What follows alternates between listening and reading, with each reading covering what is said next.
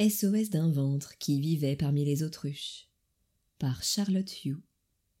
Cinquième partie à l'aube d'une nouvelle ère. Chapitre 1 à la croisée des chemins. Quelques semaines après cette violente scène familiale, l'état de santé de mon père s'est brutalement dégradé à tel point qu'il a dû quitter son domicile pour être hospitalisé. Malheureusement, sa capacité à communiquer est devenue rapidement très restreinte. Impossible pour moi d'entretenir un lien avec lui par téléphone, entre chacune de mes visites mensuelles. Ma mère est devenue mon unique moyen pour obtenir de ses nouvelles. Chaque jour, elle me passait un coup de fil pour me raconter en détail le déroulement de sa visite à l'hôpital. C'était gentil de sa part, mais dès que j'entrais en contact avec elle, je sentais le feu se raviver dans mon ventre. Il faut dire que depuis la survenue de notre clash historique à Noël dernier, je ne nourrissais plus rien de positif à son égard. C'est comme si ce soir-là, elle avait été rayée définitivement de la carte. Au cours des cinq mois d'hospitalisation de mon père, son état de santé a continué à se détériorer. Lorsque les médecins nous ont annoncé qu'ils ne pouvaient plus rien faire pour lui, il a été transféré au sein d'un EHPAD. Il y est mort à peine trois semaines plus tard. Lorsque mon père a poussé son dernier soupir, dans mon ventre je me suis sentie orpheline. Une image s'est affichée dans ma tête. J'ai visualisé d'épaisses menottes qui me maintenaient pieds et mains liés à ma mère.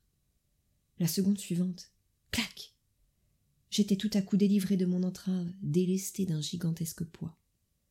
Papa est mort. Je ne suis plus obligée d'être en relation avec ma mère désormais.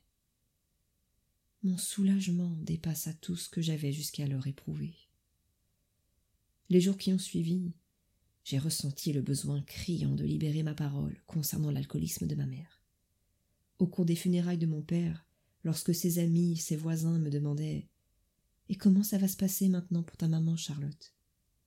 Oh, malheureusement, je donne pas cher de sa peau.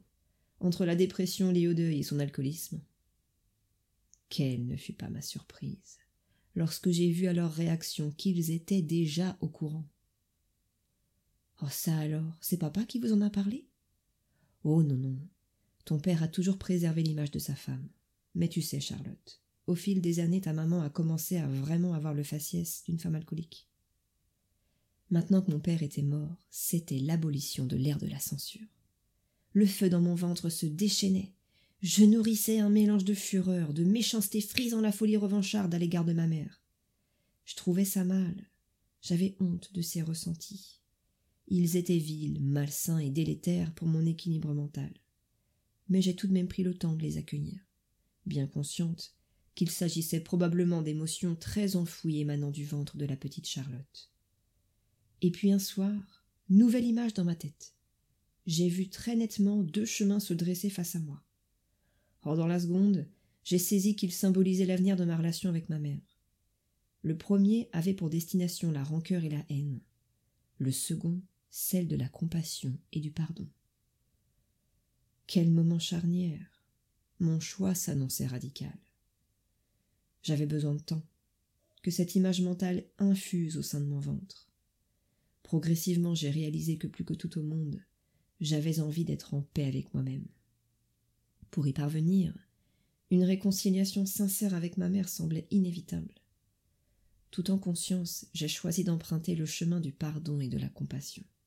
Et là, quelque chose d'incroyable s'est produit. J'ai senti notre rapport de filiation mère-fille se dissoudre complètement. Aussi étrange que ça puisse paraître, ce processus d'émancipation irréversible fut très doux. J'ai senti toutes les attentes que je pouvais nourrir vis-à-vis d'elle depuis tant d'années s'évaporer. Adieu ma frustration, ma colère et ma tristesse. À présent, je considérais ma mère non plus comme mon parent, mais comme une proche atteinte d'une maladie insidieuse, dépourvue des ressources nécessaires à sa guérison. J'ai éprouvé un élan de compassion universelle à son égard. Ce sentiment empreint d'une profonde bienveillance que l'on témoigne à tout être humain en détresse. C'était un véritable changement de paradigme. Tout s'est apaisé dans mon ventre et ma tête. J'ai compris que depuis toujours, j'avais espéré une relation que ma mère n'était pas en mesure de m'apporter. J'ai ressenti dans toutes mes cellules que l'abandonner aujourd'hui serait un acte cruel.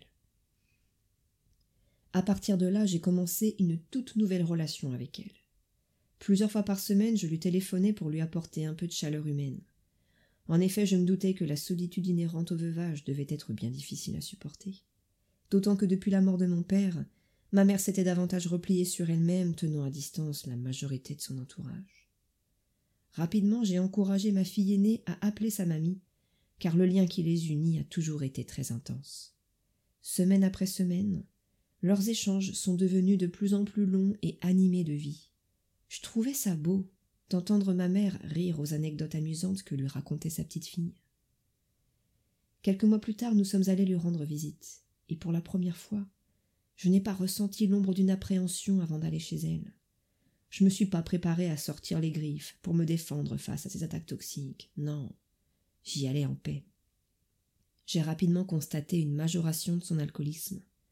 J'ai fait face à un Mr. Hyde totalement désespéré. Compassion universelle. Plus de feu dans mon ventre. Un soir, j'ai regardé ma mère ivre, euphorique et très exaltée, rire aux éclats entourée de ses deux petites filles dans le salon familial. Elle tenait ma petite dernière sur les genoux et lui répétait inlassablement la même phrase. Je les observais toutes les trois, pendant qu'elles partageaient ce moment avec une telle complicité et légèreté. J'ai été très touchée dans mon ventre. Hier encore, mais je n'aurais jamais permis qu'une telle scène ait lieu. En maman protectrice, je me serais empressée d'éloigner mes filles de cette mamie afin de leur épargner les déboires par lesquels j'étais passée à leur âge. Mais voilà, aujourd'hui tout est différent. Mes enfants connaissent la maladie dont souffre leur grand-mère. Je pose régulièrement des mots sur ces états modifiés de conscience. Alors même si c'est difficile, j'estime que je ne dois pas interférer dans la relation qu'elles tissent toutes les trois. Je souhaite faire confiance à mes filles, les laisser faire leur expérience et instaurer leurs propres limites vis-à-vis de leur mamie alcoolique. J'ai conscience d'avoir franchi un petit pas de géant en très peu de temps. Qu'est-ce que ça fait du bien d'accueillir la fin des tourments dans ma tête, le début de la paix dans mon ventre. Chapitre 1